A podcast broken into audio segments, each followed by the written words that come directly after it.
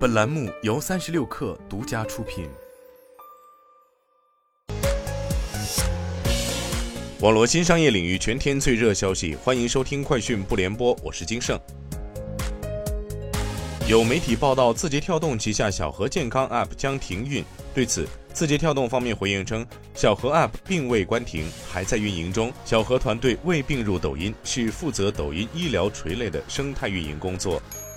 抖音近期上线图书聚合页功能，延伸图书信息。用户在添加聚合页的视频中即可看到，页面中还可以看到图书的豆瓣评分和精选书评，并能跳转至抖音商城该图书的搜索结果。据悉，目前万粉创作者可以在视频发布时添加图书聚合页面，万粉以下用户可以通过好书大赛活动添加。好书大赛是抖音同期推出的对优质图书内容的流量激励活动。Sensor Tower 数据显示，在全球移动应用收入整体下滑的趋势下，非游戏应用收入仍逆势增长。二零二二年，全球非游戏应用收入达到四百七十八亿美元，相比二零二一年增长百分之十四。二零二二年，全球非游戏应用下载量首次出现小幅下滑至八百六十七亿次。但仍比二零一九年下载量高出百分之十八点五，其中下滑主要来自 Google Play 平台。预计二零二三年全球非游戏应用下载量重回上升通道，突破九百亿次。